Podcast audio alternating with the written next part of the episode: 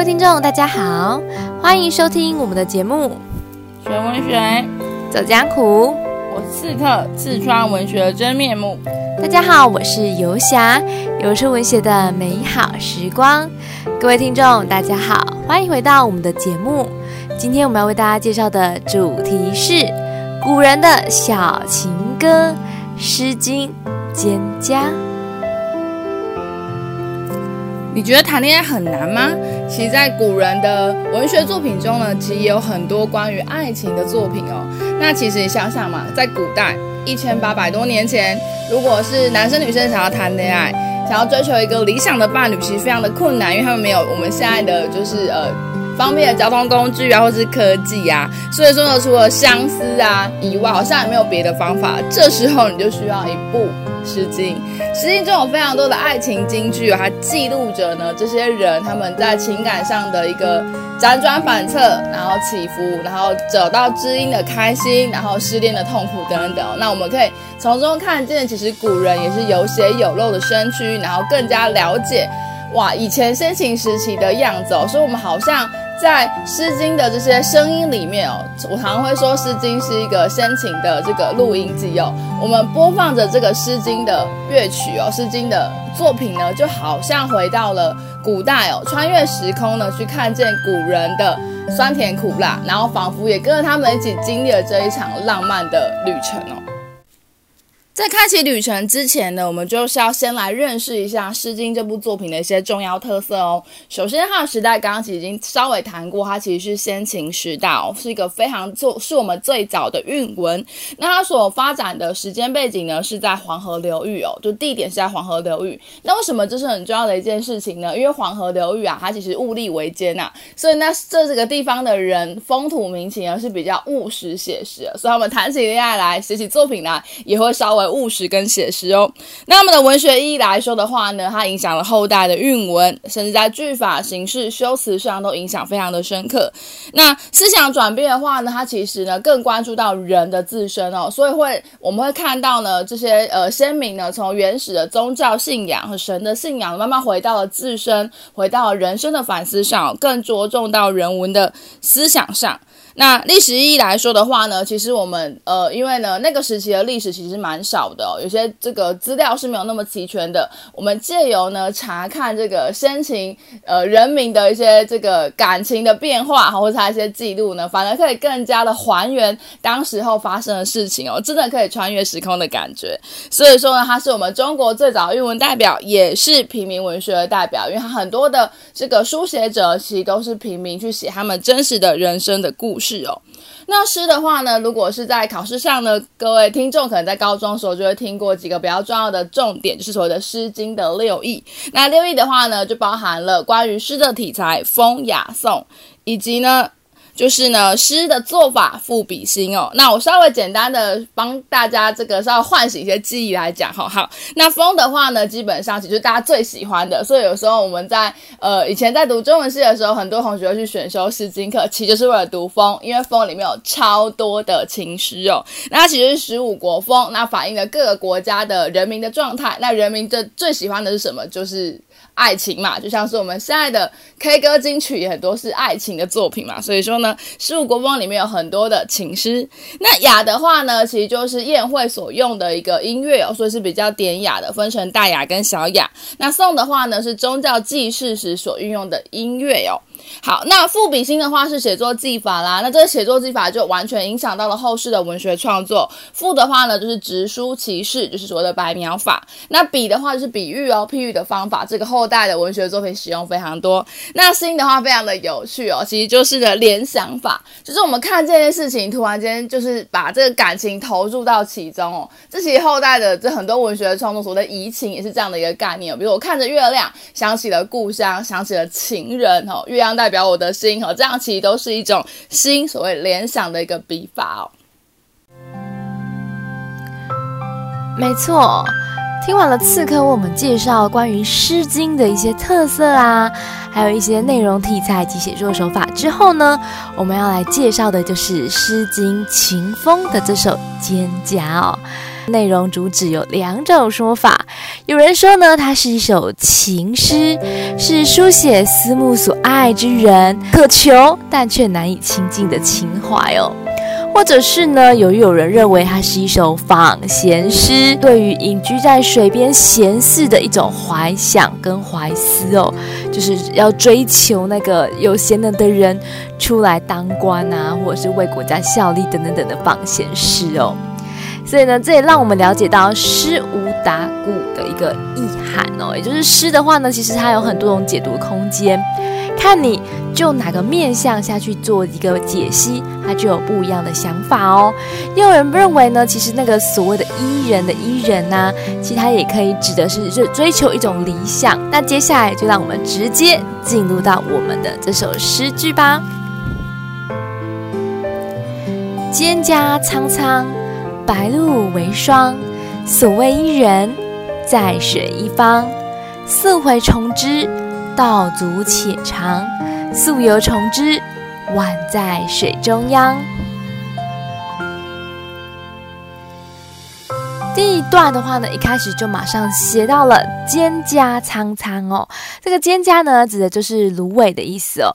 芦苇呢，此时芦苇非常非常的苍苍，苍苍指的是茂盛，也就是非常的多的样子哦。而芦苇的话呢，是属于秋天的植物哦，所以芦苇此时很茂盛，就代表秋意。非常的浓厚，然后接下来就写到了白露为霜，不只是秋意浓厚之外呢，还有白露呢，指的就是露珠，露珠呢还凝结成霜哦，是指非常非常的寒冷哦。好，透过秋景啊，以及寒冷的那个意象哦，产生了某一种情怀哦，让我们本课的主角产生了一种思慕之情。而这样的写作技法呢，就是新的写作技法，也就是联想法。那作者联想到什么呢？他就联想到他所追求的那个伊人哦。伊人呢，指的就是所思慕的那个人哦。那个人呢，是在身旁吗？不是哦，是在水的另外一边，就表示相隔两地哦，无法马上的气急哦。好，无法气急之后呢，我们本课做的就怎样？溯洄从之，溯洄就是什么意思呢？就是呢，沿着曲折的水道逆流而上，叫做溯洄哦，就是逆流而上的去追求。但是呢，道阻且长哦，但是这条道路呢，是既险阻又漫长。溯游从之，好了，逆流而上没办法顺利的找到，那我就顺流而下的去寻访吧。宛在水中央，可是这个女子呢，这么伊人呢，她仿佛这个宛在就是好像的意思哦，好像呢在水的中央哦。好，这个宛在用词用得很有意思哦，这个仿佛好像就有一种作者幻想女子在水中央的感觉哦。那水中央则是什么呢？就是水中的沙洲哦。好，所以透过诗的地段呢，它所营造出来的效果是什么呢？就是呢，借由蒹葭起兴，然后产生了怀人之思哦。后六句的话呢，写的是追求这个所思念的那个人，困难重重，道阻且长，就是现实有很多的阻隔，但是呢，作者却怎样？从来没有放弃哦，所以透过这第一段就可以展现出追而不可得，但是却努力的去追寻的弃慕情深哦。好啦，接着我们了解到《诗经》的话呢，是重章叠沓的一个特性，所以第二段跟第三段也会有非常多重复的地方哦。概念都是一样的，但还做一点点小变化，去营造出时空的差异。就让我们继续听下去喽。蒹葭萋萋，白露未晞。所谓伊人，在水之湄。溯洄从之，道阻且跻。溯游从之，宛在水中坻。蒹葭采采，白露未已。所谓人，在水之涘。溯洄从之，道阻且右；溯游从之，宛在水中止。二三段在结构上呢，其实跟第一段非常的像的。前面呢，先写蒹葭，透过蒹葭起兴，然后呢，再透过时序，就是时间，然后接下来再写所怀念的那个人，好像呢就在水边水岸，然后你努力的去追求他，道路非常的难走，但是努力的追求他，他还是呢在水中的沙洲哦。基本上结构是很相似的，这就有。有点像是我们一般人唱歌所唱的副歌嘛，对，副歌也都是会不断的重复，为的是什么？为的就是增加那个情思，还有方便记忆。因为《诗经》是有民歌特质的嘛。好了，但是呢，在这边他还是做了一点小小思、小变化哦。例如呢，在蒹葭苍苍、蒹葭萋萋、蒹葭采采，虽然。都是茂盛的意思，但是呢，它透过苍苍、萋萋、采采不同的字汇，也就使用了错综修辞的错换词面哦，让整个文章会更为生动，而不是重复用同样的字汇，就让你觉得比较枯燥嘛。用不一样的字汇，就相对的就会比较生动。好了，这样的用法的话呢，同样是用在在水一方、在水之湄跟在水之涘，都有水边的意涵，也是类似的概念哦。以及到最后结尾的在水中央、在水中池以及在水中止，也是有这样的概念在。但是我觉得比较特别的部分是在时序上的营造，非常的有意思哦。一开始第一段呢是写白露为霜嘛，对不对？就是呢白露呢刚凝结成霜哦，所以白露就是露珠刚凝结成霜，就是破晓时分，天气还很冷哦。那破晓时分就在想念伊人哦，想念所思慕的人，就可以知道这个作者可能是怎样，就是辗转反侧嘛，思念一个人，情深到你整晚睡不着觉，说破晓了还在想念那一个人。好了，接下来怎样呢？就到了白露未晞。露水呢，尚未蒸发哦。透过这个露水呢，还尚未被蒸发的一个概念呢，凸显时间继续的往前走，继续的流逝。但是呢，我本课的作者呢，本课的主角呢，还是怎样？还是在想念的这个人，那个心意是没有改变的哦。以及到第三段的白露未已，就是呢，露珠呢尚未全干透，这个未就是没有停止，没有干透。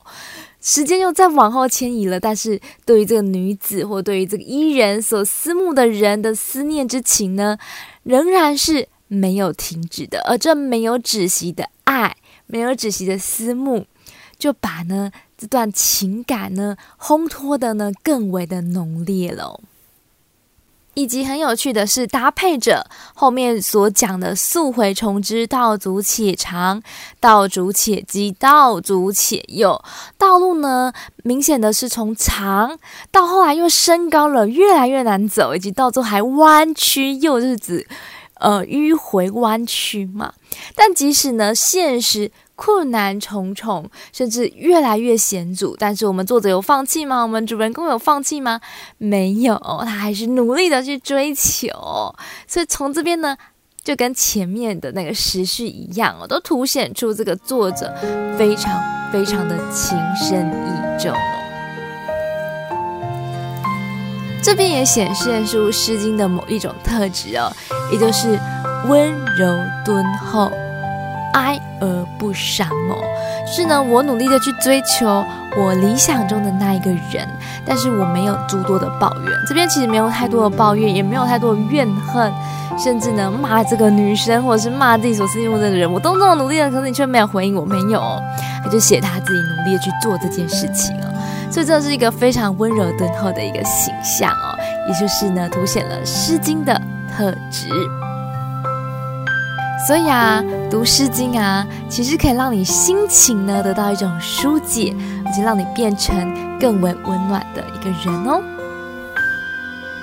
谈到啊，《诗经》啊与爱情相关的小情歌哦，其实呢就可以呼应了 Sternberg《爱情三角论》里面的所提到的三个元素。第一个元素是亲密，然后激情，然后以及承诺嘛。那通过这三元素的话呢，也可以整理出爱情的四个阶段哦。爱情有哪四个阶段呢？第一个阶段是暧昧期。是最难过也是最兴奋的时期，而我们本课的话呢，就是暧昧期哦，那个希望能够追求到对方，但还没有追到那种情愫的时候呢，听说是最难熬的。好，那除了暧昧期之外呢，还接下来就进入到，如果有顺利成功的话，就进入到热恋期，然后热恋期完之后呢，就进入呃，就进入到了磨合期，以及最后的未来感期哦。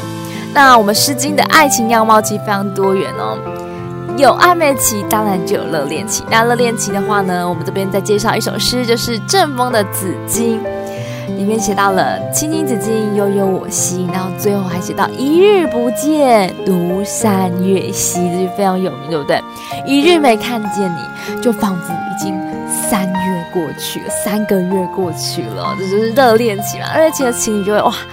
无时无刻不思慕着对方哦。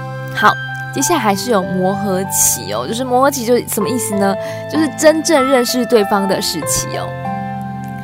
曾经有一句话是这样说的：因为不认识而在一起，但因为相识了，因为认识了，所以才分离哦。磨合期就是呢，大家可以彼此知道自己彼此的缺点，以及会了解到这段爱情里面有什么样残酷的挑战，也在这个时期会展现哦。那例如呢，《正风》里面的《江仲子》呢，就有写到这样的概念哦。里面就写到女子所说的“仲可怀也”，哦，你是我可以怀念的人。可是人之多言，亦可畏也。但是别人对我们这段感情的旁呃闲言闲语啊，也是很值得害怕的。说你不要再跑来我家偷偷的看我了。就江仲子他写讲的一个内容哦。然后以及到最后的话呢，未来感情的话呢，就是要给承诺了嘛，很重要的一个期哦。那《诗经》的《周南桃夭》里面讲到的“子子于归，宜其室家”，以及最有名的那句《背风》里面的《击鼓》里面讲到的“执子之手，与子偕老”，都可以是爱情阶段里面的未来感期哦。好，所以《诗经》真的可以堪称是。我们古典文学里面的小情歌哦，它描绘了爱情中的各种姿态、各种样貌以及各种阶段哦。没错，我觉得每次读《诗经》呢，都会有不同的感觉哦。大家一般都觉得，哎，古人好像很严肃啊，文言文好像非常的困难。可是你在《诗经》阅读它的过程中，你看见了古人非常真实的样貌，然后有时候会觉得他们很可爱哦，然后有时候觉得他们原来当年呃一千年前的烦恼跟我们现在的烦恼其实也是差不多的哦哦，所以说其实《诗经》里面呢收录的很多爱情的本质，不管是热恋啊、失恋啊、暧昧啊，或是承诺啊等等等哦，其实呢都让我们看见了古人专心。热情，而且呢，勇敢去爱的那个一那一面哦，那这种感觉其实还蛮动人的，所以我觉得每次读《诗经》呢，都会有很大的收获，甚至呢，因为古人那种很真挚、很淳朴的感情而深深的感动着。最后的话呢，我就以 Tim Minchin 的一首歌词呢作为收尾哦，它里面的我把它翻译成中文是这样讲到的哦。我全心全意知道一件事情是真的，我只有一生和一份爱，我的爱，那份爱就是你。如果不是你，宝贝，我真的认为我会有其他人。相信呢，在爱情里面的话，每个人都会面对挑战，也会面对各种不同的阶段。